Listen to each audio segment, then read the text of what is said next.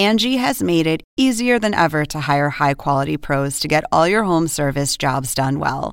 Just bring them your project online or with the Angie app, answer a few questions, and Angie will connect you with local pros who match your specific needs. Or book a service instantly at an upfront price. So join the millions of homeowners who use Angie to care for their homes and get your next home service job done well.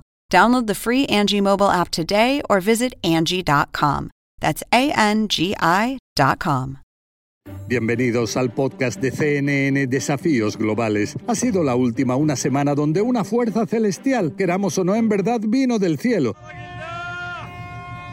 Esta fuerza celestial permitió la reapertura de una ruta clave para el comercio global. Pero no se asusten, me explico. Resulta que por vientos fuertes y tormentas de arena, un portacontenedores descomunal, uno de los más grandes del planeta, el Ever Given, que como tantos otros es de bandera panameña, bloqueó durante seis días la navegación en el estratégico canal de Suez.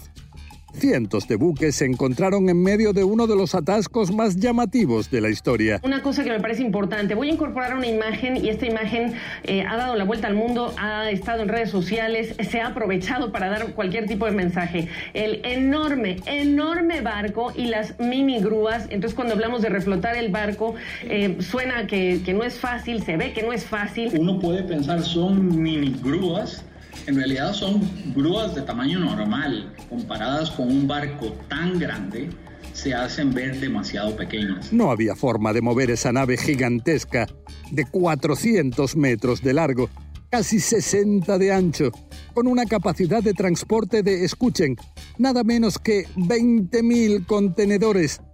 Esa nave de más de 200.000 toneladas estaba encallada entre las dos laderas de un canal de poco más de unos 200 metros de ancho.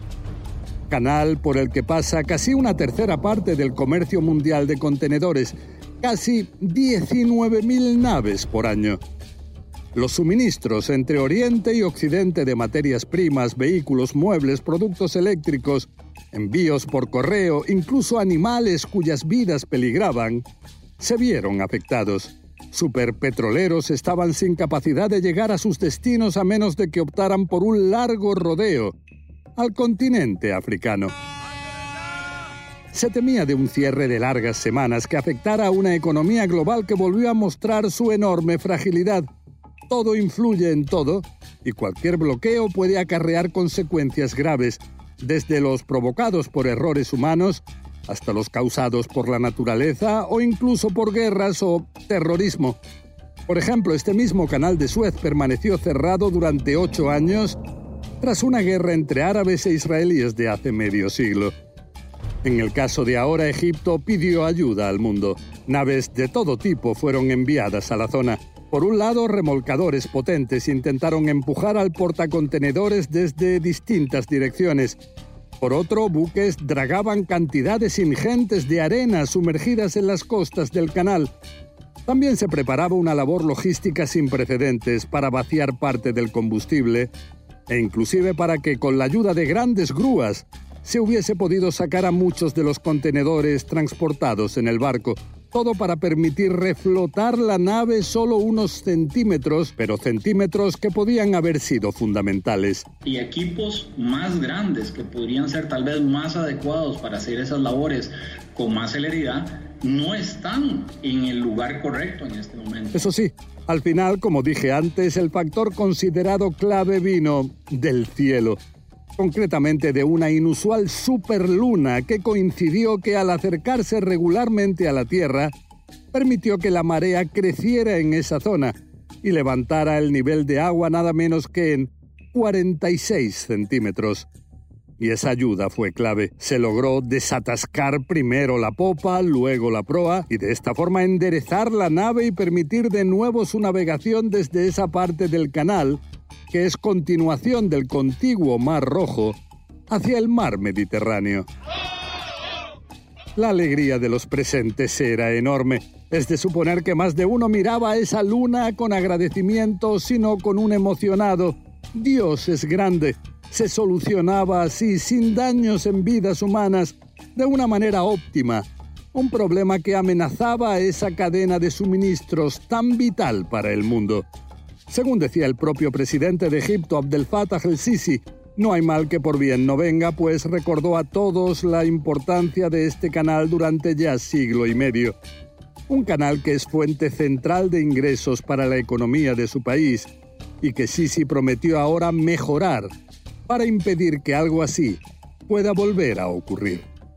A la vez, muchos cuestionan ahora a las compañías navieras la conveniencia o no de usar este tipo de portacontenedores gigantescos cada vez más, en lugar de incrementar el número de naves, pero con dimensiones menores.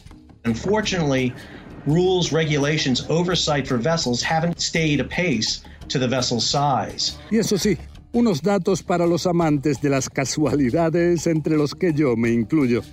Resulta que a muy poca distancia, en ese mismo mar rojo, las tradiciones bíblicas, las religiones, sí, sitúan esa separación de las aguas que habría permitido la salida de los judíos de Egipto, algo que hay quienes dicen ocurrió precisamente como consecuencia de cambios entre mareas altas y bajas. Curioso. Y ahora para finalizar el personaje de la semana. En este caso se trata del líder opositor ruso Alexei Navalny, quien ha comenzado una huelga de hambre para protestar por no recibir tratamiento médico en la cárcel donde se encuentra. Asegura padecer dolores y no sentir partes de las piernas. También denuncia la que afirma sería tortura al ser despertado hasta ocho veces cada noche. Acusaciones estas rechazadas por las autoridades Navalny, quien culpa al presidente de Rusia, Vladimir Putin, de su envenenamiento con el material químico prohibido Novichok, dice que en esta huelga tiene hambre, pero al menos conserva aún sus dos piernas. Triste. Bueno, hasta aquí este podcast. Espero sus comentarios. Eso sí, felices Pascuas desde Jerusalén. La semana que viene seguiremos con más desafíos globales que nos presenta este terrible o maravilloso, rincón apasionante del universo, donde nos tocó vivir.